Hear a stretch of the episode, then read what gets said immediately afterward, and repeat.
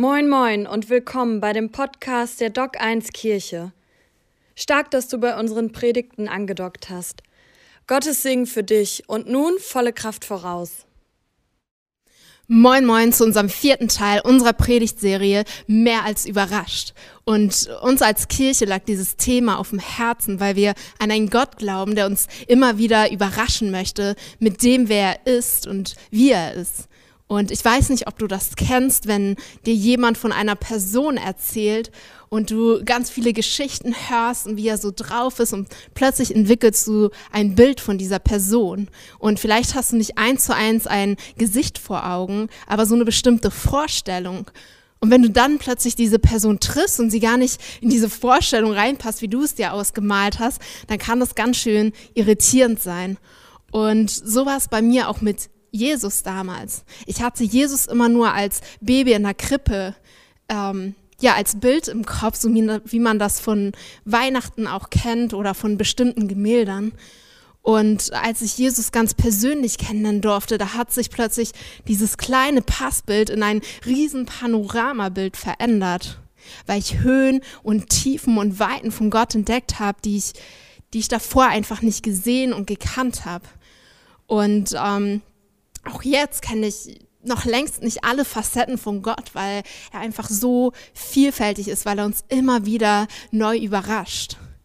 Und er möchte uns überraschen mit seiner Liebe, mit seinem Vaterherz, mit so vielen Dingen. Und er hat mir Heilung geschenkt. Er hat ähm, ja, mir Begegnungen in meinem Herzen geschenkt, die mich tiefgreifend verändert haben und wo ich immer wieder überrascht war. Und deswegen, ja, haben wir auch diese Serie hier mehr als überrascht. Auch als Christ immer und immer wieder. Hey, welches Bild hast du von Gott? Vielleicht jemanden mit so langen grauen Zottelhaaren irgendwo oben im Himmel. Oder vielleicht hast du auch noch gar kein Bild von Gott, weil du ein Bild von Kirche und Religion hast, die, ja, das dich so abgeschreckt hat, dass du gar keinen Bock hattest, dir überhaupt ein Bild ganz persönlich von Gott zu machen. Aber wenn wir uns auf die Suche machen, wird Jesus uns auf vielfältige Art und Weise begegnen und unsere Vorstellungsvermögen sprengen. Und wir werden ihn vielleicht nicht mit unserem bloßen Auge sehen, aber auf eine Art und Weise, die, die unser Herz erreichen wird. Und ich hoffe und bete, dass Gott dich heute überrascht mit seiner Gnade und mit seiner Liebe. Und dass dein Bild sich plötzlich erweitert und ja, bunt wird statt schwarz-weiß. Und dafür möchte ich ja, euch heute mit ins Johannesevangelium mit reinnehmen, um gemeinsam zu schauen, wie, wie Gott Maria Magdalena überrascht hat mit seiner Gnade. Und das Evangelium von Johannes ist im Neuen Testament zu finden. Und es erzählt von der Menschwerdung Jesus bis hin zu, zu seiner Kreuzigung und seiner Auferstehung.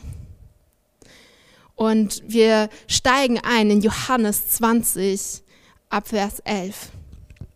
Maria aber stand draußen vor dem Grab und weinte. Während sie weinte, beugte sie sich in die Grabkammer hinein. Da sah sie zwei Engel in weißen Gewändern sitzen, den einen dort, wo der Kopf, den anderen dort, wo die Füße des Leichnams Jesu gelegen hatten. Diese sagten zu ihr, Frau, warum weinst du? Sie antwortete ihnen, Sie haben meinen Herrn weggenommen und ich weiß nicht, wohin Sie ihn gelegt haben. Als sie das gesagt hatte, wandte sie sich um und sah Jesus dastehen, wusste aber nicht, dass es Jesus war. Jesus sagte zu ihr, Frau, warum weinst du? Wen suchst du?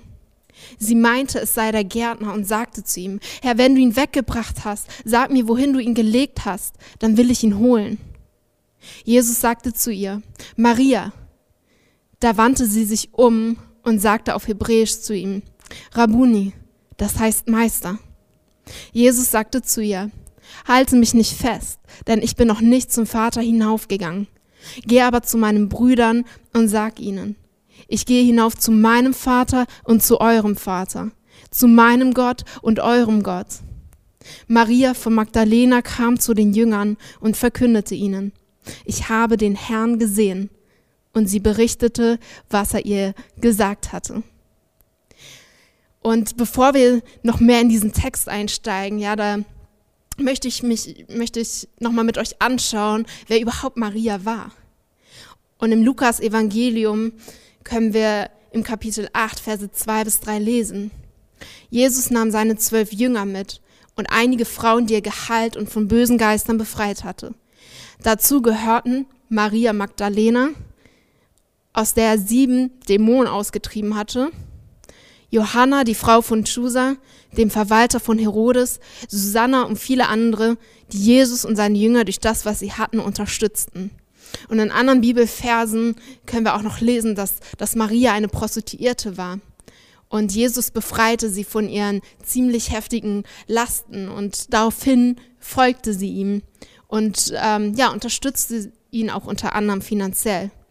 Und sie hatte eine schwere Vergangenheit und war für die meisten ja wirklich so das Bild für Sünde. Und dann noch als Frau war sie sowieso ein Niemand, denn in der früheren Kultur, da, da galten Frauen als nichts. Sie hatten nicht so einen hohen Stellenwert wie Männer. Und sie hatten schon gar nichts zu sagen. Und es ist die Frage, hey, warum wählt Jesus ausgerechnet sie? Aber Jesus macht keinen Unterschied zwischen Männern und Frauen, zwischen Kindern und Erwachsenen. Und schon damit hat er die Menschen damals überrascht. Und Jesus war jemand, der die Menschen durch und durch kannte. Auch Maria. Aber er war stets bewegt von einer tiefen Liebe und schaute auf ihr Herz und lud die Menschen ein, bei ihm zu sein. Er sprach Maria Heilung und Vergebung zu, anstatt sie zu verurteilen. Und er überraschte sie mit seiner Gnade und mit seiner Liebe, um sie frei zu machen. Und in der Bibel können wir in mehreren Stellen lesen, wie zum Beispiel auch im Epheserbrief Kapitel 2, Verse 8 bis 9.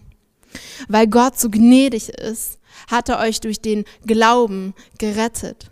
Und das ist nicht euer eigener Verdienst, es ist ein Geschenk Gottes. Ihr werdet also nicht aufgrund eurer guten Taten gerettet, damit sich niemand etwas darauf einbilden kann. Herr Jesus hat nicht die Perfekten erwählt und die um sich, die, die sich an alle Gebote und Gesetze gehalten haben, sondern die, ja, die, die ein reines Herz hatten oder die sich mit den Herzen nach ihm sehnten. Und Maria entschied sich daraufhin, Jesus zu folgen und sie bekam viel von seinen Lernen mit, von dem, was er predigte und darunter auch, ja, ein Reich Gottes, was für viele nicht greifbar war, was war kein Reich, ist in dem Sinne, dass es ein Ort war, sondern etwas, was in den Herzen der Menschen beginnen sollte. Und Maria bekam, wie viele der Jünger, ganz viele Zeichen und Wunder mit, die Jesus unter ihnen wirkte. Und gleichzeitig erzählte Jesus auch immer wieder, ähm, ja, dass er sterben müsste, um die Sünde der Welt auf sich zu nehmen. Er predigte von seinem bevorstehenden Tod und von seiner Auferstehung. Und viele wandten sich deshalb ab, weil, weil das für viele so komisch war. Ja, stell dir mal vor, du, du hast jemanden, der Messias, der, auf den alle ihre Hoffnung setzen und dann erzählt er ja, du, ich muss aber bald sterben, aber keine Sorge, ich stehe auch wieder auf. Das war irgendwie merkwürdig. Aber Maria gehörte zu denjenigen, die gesagt haben, hey, ich bleibe trotzdem dran. Ich mache mir selbst davon ein Bild, was, was passiert und irgendwas war da, was sie immer wieder an ihn rangezogen hat. Und sie setzte weiterhin ihre Hoffnung auf Jesus.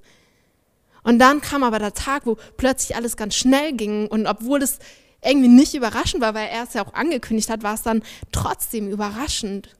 Und Jesus, er wurde verhaftet, er wurde verurteilt, er wurde gefoltert und gedemütigt und schließlich ans Kreuz genagelt. Und viele wandten sich ja zu dem Zeitpunkt von ihm ab und sie gingen weg. Und Maria, sie blieb stehen am Kreuz bis Jesus dann tatsächlich gestorben ist. Und hier war selbst Maria am Ende. Es muss so ein heftiger Moment gewesen sein, wenn die Person, auf die du all deine Hoffnung gesetzt hast, für die du so viel aufgegeben hast, der du jahrelang nachgefolgt bist, wenn, wenn die plötzlich weg ist und tot ist. Und wahrscheinlich wusste Maria nicht so ganz, wohin mit sich. Und sie wollte wenigstens noch am Grab irgendwie an Jesus festhalten, wenigstens an einen toten Jesus noch ein klein wenig festhalten.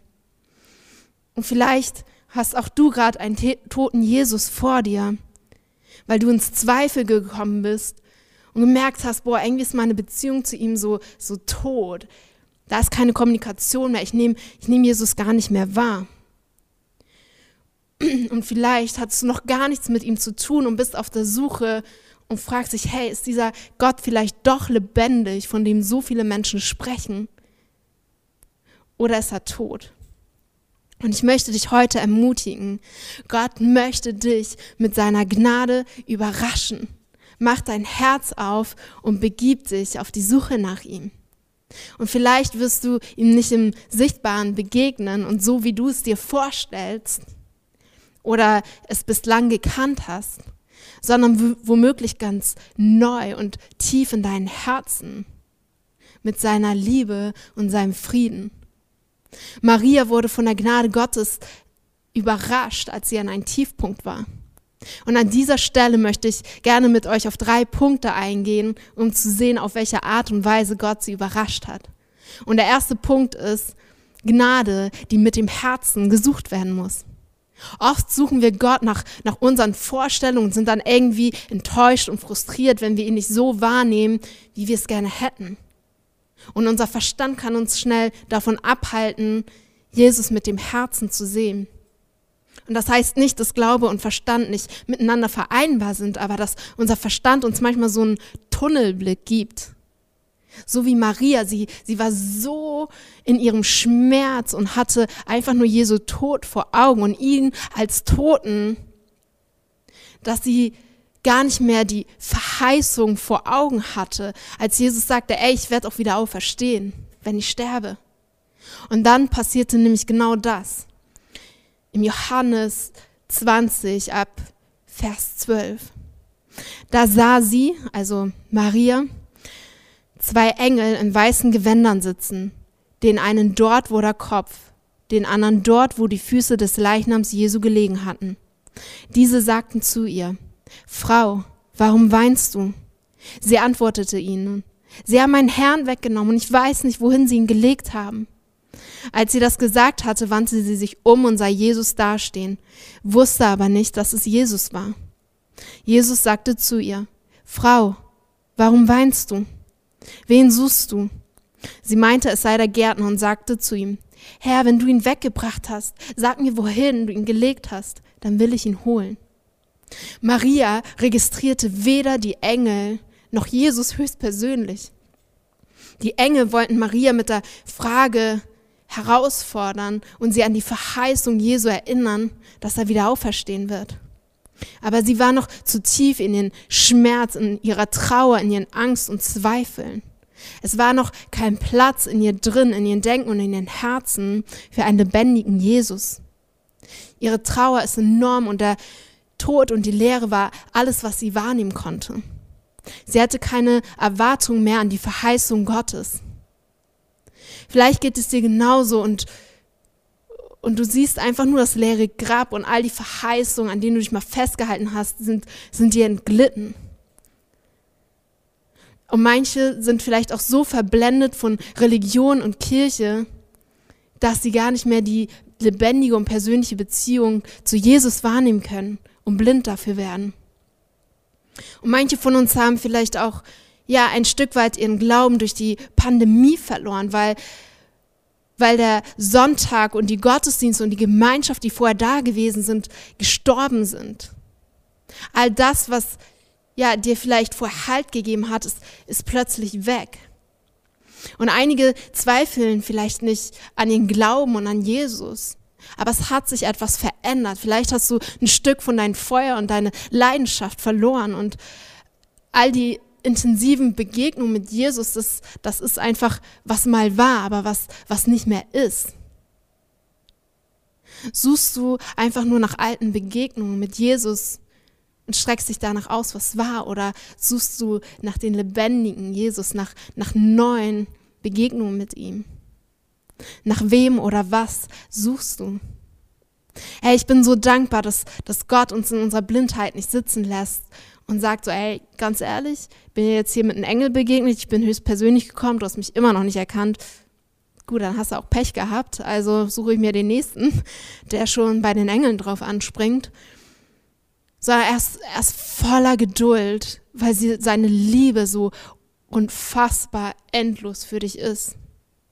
Und vor allem ist er ein Gott, der nicht irgendein Muster fährt, sondern der jeden Einzelnen ganz persönlich begegnen möchte, der uns immer wieder überraschen möchte mit seiner Liebe und mit seiner Gnade, mit dem, wer er ist. Und auch Maria hat er nicht hängen lassen, als sie noch nichts von der Veränderung um sich herum wahrgenommen hat. Und diese Frage, wen suchst du? Das symbolisiert Gottes offene Arme, die sagen, hey, ich bin da für dich, wenn du bereit bist. Ich bin, ich bin hier bei dir. Gott drängt sich uns nicht auf. Und Maria, sie vertraute dem vermeintlichen Gärtner ihre Not an, aber er konnte ihr nicht weiterhelfen, er konnte ihr nicht das geben, was sie brauchte, bis sie erkannte, wer der Gärtner wirklich ist. Gott hört dir zu, er nimmt deine Probleme ernst und er ist bereit für deine Zweifel, für deine Fragen, für deine Wut, für deine Trauer. Alles, was es braucht, ist ein suchendes Herz. Und weiter im Vers können wir beobachten, dass Gottes Gnade Menschen persönlich beim Namen ruft. Und wir können lesen, Jesus sagte zu ihr, Maria. Da wandte sie sich um und sagte auf Hebräisch zu ihm, Rabuni, das heißt Meister. In dem Augenblick, in dem Jesus ihren Namen rief, erkannte sie ihn. Sein Wort brachte Leben in ihre tote Vorstellung von ihm und gab ihr Identität zurück. Und schon am Anfang der Schöpfungsgeschichte in der Bibel begegnet uns immer wieder dieses beim Namen rufen von Gott. Gott gab den Menschen einen Namen und den Auftrag, auch allen Tieren einen Namen zu geben. Und Namen haben in der Bibel immer eine Bedeutung. Und sie sollen ja Bestimmung und Bedeutung geben. Und auch Jesaja, wo es um ein Volk im Exil im Babylon geht, ruft Gott diesen Volk in Jesaja 43, Vers 1 zu. Ich hab dich beim Namen gerufen. Du bist mein Volk. Gott ruft nicht nur nach dem Menschen, sondern jeden Einzelnen aus der Masse beim Namen heraus und stellt sich zu ihm. Und auch in den ganzen Zweifeln des Volkes im Exil blieb Gott nach der Verheißung bei ihnen treu. Treu, unabhängig von ihrer Treue zu ihm. Glaubst du an die Verheißung Gottes in deinem Leid und deiner Lehre? Glaubst du daran, dass er mit dir ist, auch wenn er nicht immer mit dem Auge sichtbar ist? Nicht wie wir Jesus begegnen, sondern vielmehr die, die Kraft seiner Auferstehung, die in uns wirkt, wenn, wenn wir ihn erkennen. Und das, was er in unseren Herzen loslöst, ist das nicht das eigentliche Wunder und das eigentliche Zeugnis von ihm? Die Liebe, die nicht immer unsere Not, aber dafür unser Herz erfüllt und einen Perspektivwechsel schenkt. Denn das leere Grab war immer noch da, als Jesus ihn erkannte. Aber ihre Perspektive hat sich verändert und sie sah plötzlich etwas viel Größeres als nur das leere Grab. Sie sah in dem Grab plötzlich eine Hoffnung. Und wenn du gerade geistlich müde geworden bist und Jesus wie tot für dich ist, dann möchte ich dich daran erinnern, dass er dich beim Namen gerufen hat. Wie er dir eine Identität in ihm geschenkt hat und eine Beziehung zu ihm. Und gleichzeitig möchte ich dich ermutigen, nicht dich an diese alte Vorstellung festzuklammern und wie du ihn mal erlebt hast, sondern dein Herz zu öffnen für all die Facetten, die Gott hat und all die verschiedenen Möglichkeiten, wie er dir begegnen möchte.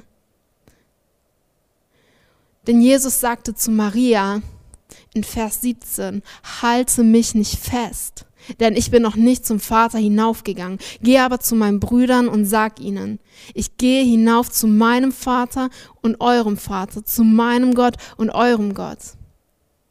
Und das bringt uns zu Punkt 3, Gottes Gnade, die unsere Vorstellung sprengt. Maria hat es noch nicht begriffen an diesem Punkt und man fragt sich, ey, Jesus schon ein bisschen unsensibel, so fass mich nicht an, ist doch voll verständlich. Und Jesus meint damit nicht, dass sie ihn nicht grundsätzlich irgendwie berühren dürfte, sondern was er damit zum Ausdruck bringen wollte, war, dass es nicht mehr so ist wie vorher. Dass sie sich nicht an etwas Menschlichen und Sichtbaren in ihm festhalten soll. Und dass, dass eine neue Dimension begonnen, begonnen hat. Jesus hat die, die Macht der Sünde und die Macht des Todes überwunden. Er hat die Beziehung zum Vater wiederhergestellt. Er sagt, ey, ich gehe zu meinem Vater und zu eurem Vater, zu meinem Gott und zu eurem Gott. Da ist was passiert, das, das unseren, unsere Vorstellungen einfach, einfach sprengt. Und er hat schon vorher verheißen, Johannes 16, es ist das Beste für euch, dass ich fortgehe, denn wenn ich nicht gehe, wird der Ratgeber nicht kommen. Wenn ich jedoch fortgehe, wird er kommen, denn ich werde ihn euch senden. Und Jesus wusste, Maria darf sich nicht an ihn klammern, denn er wird wieder gehen, damit noch was viel Größeres kommen kann.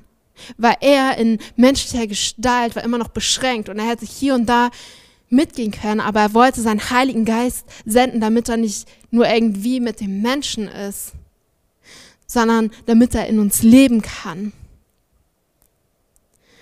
Und ähm, durch seinen Geist möchte er in uns wohnen. Und damit das geschehen kann, musste Maria lernen, ihn erstmal noch loszulassen.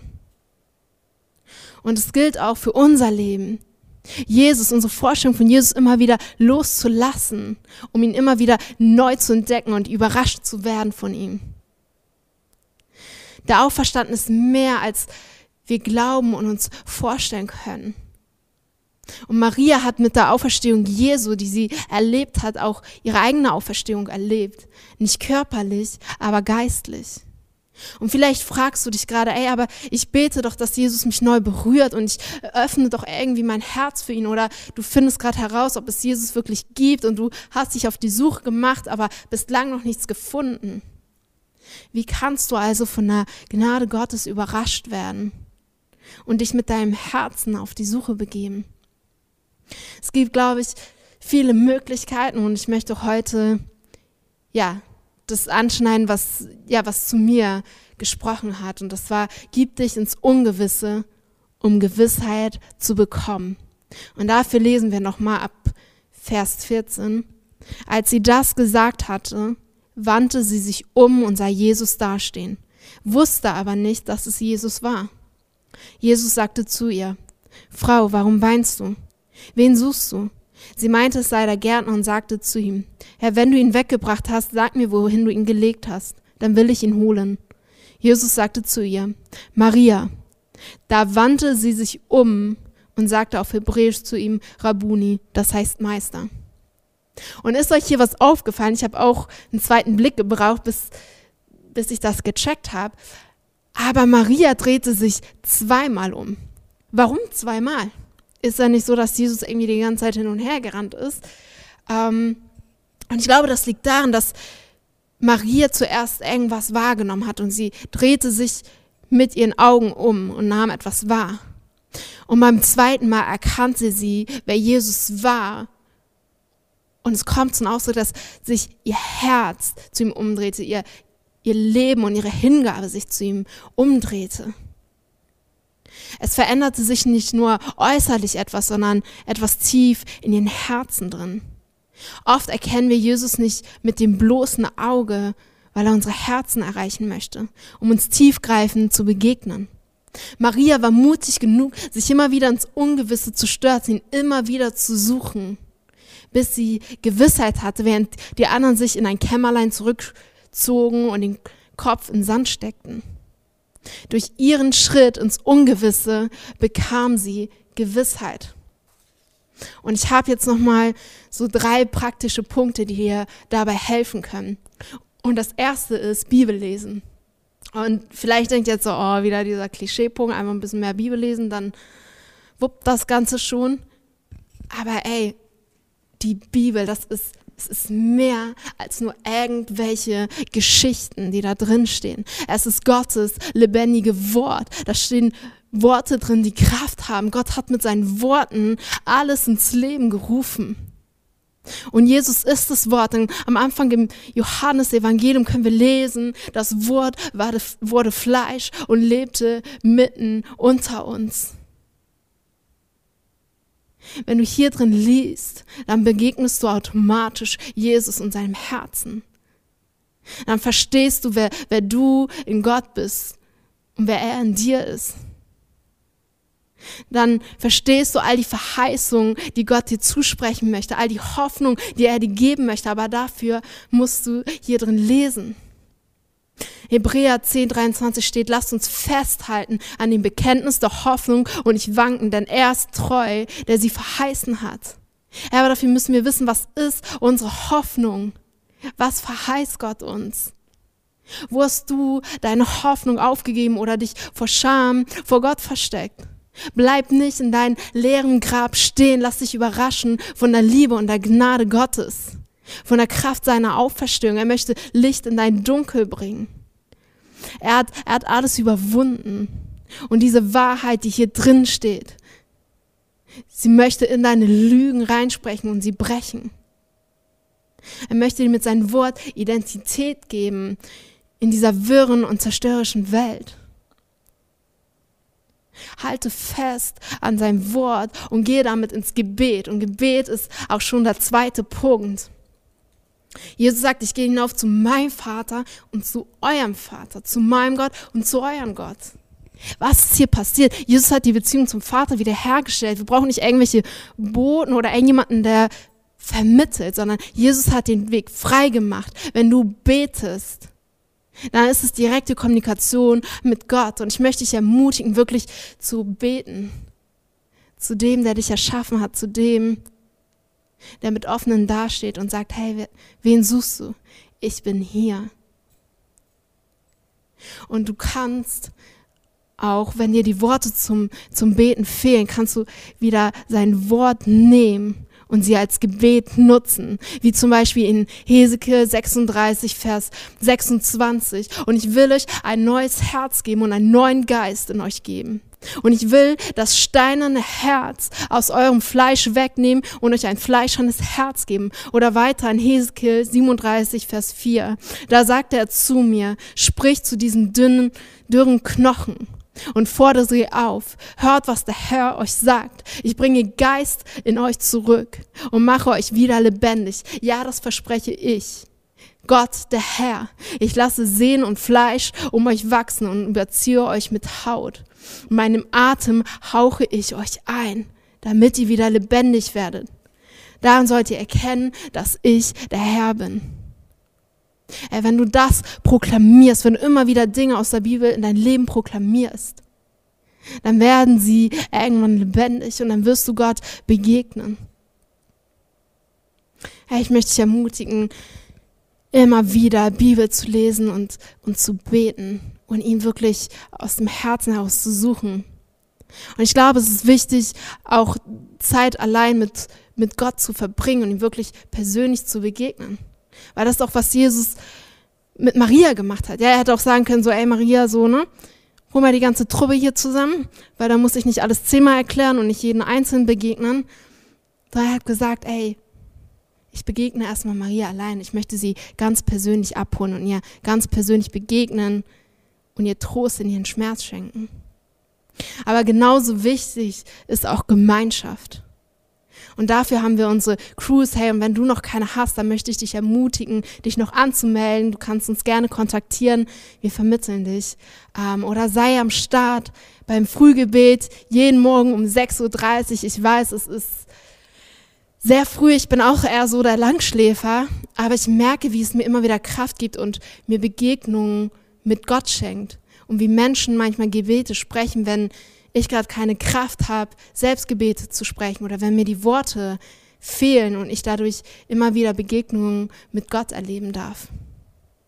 Ich hoffe, ich konnte dich heute ermutigen, dich ins Ungewisse zu wagen und Jesus zu suchen mit einem offenen Herzen und wirklich dran zu bleiben, so wie Maria. Gott möchte dich in der Tiefe deines Herzens begegnen und dich überraschen mit seiner Liebe und Gnade.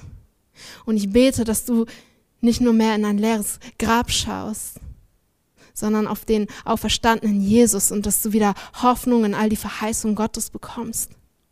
Dass du wie Maria mutig bleibst dich von scheinbaren Niederschlägen in der Dunkelheit nicht runterdrücken zu lassen, sondern neue Hoffnung zu schöpfen und hartnäckig dran zu bleiben. Seine Verheißungen sind wahr. Er liest sein Wort und lass, lass ihn zu dir sprechen. Gib ihm Raum dafür. Hör hin im Gebet, hab Gemeinschaft mit, mit anderen, lass dich von ihnen aufbauen und dich, ja, Leben reinsprechen. Du wirst mehr als überrascht sein. Zumindest bin ich es immer und immer wieder. Gottes Segen euch. Amen. Wir hoffen, dass dir die Predigt gefallen hat. Für mehr Infos schau einfach auf unserer Website doc1kirche.de vorbei und folge uns auf Instagram. Wir wünschen dir noch eine geniale Woche.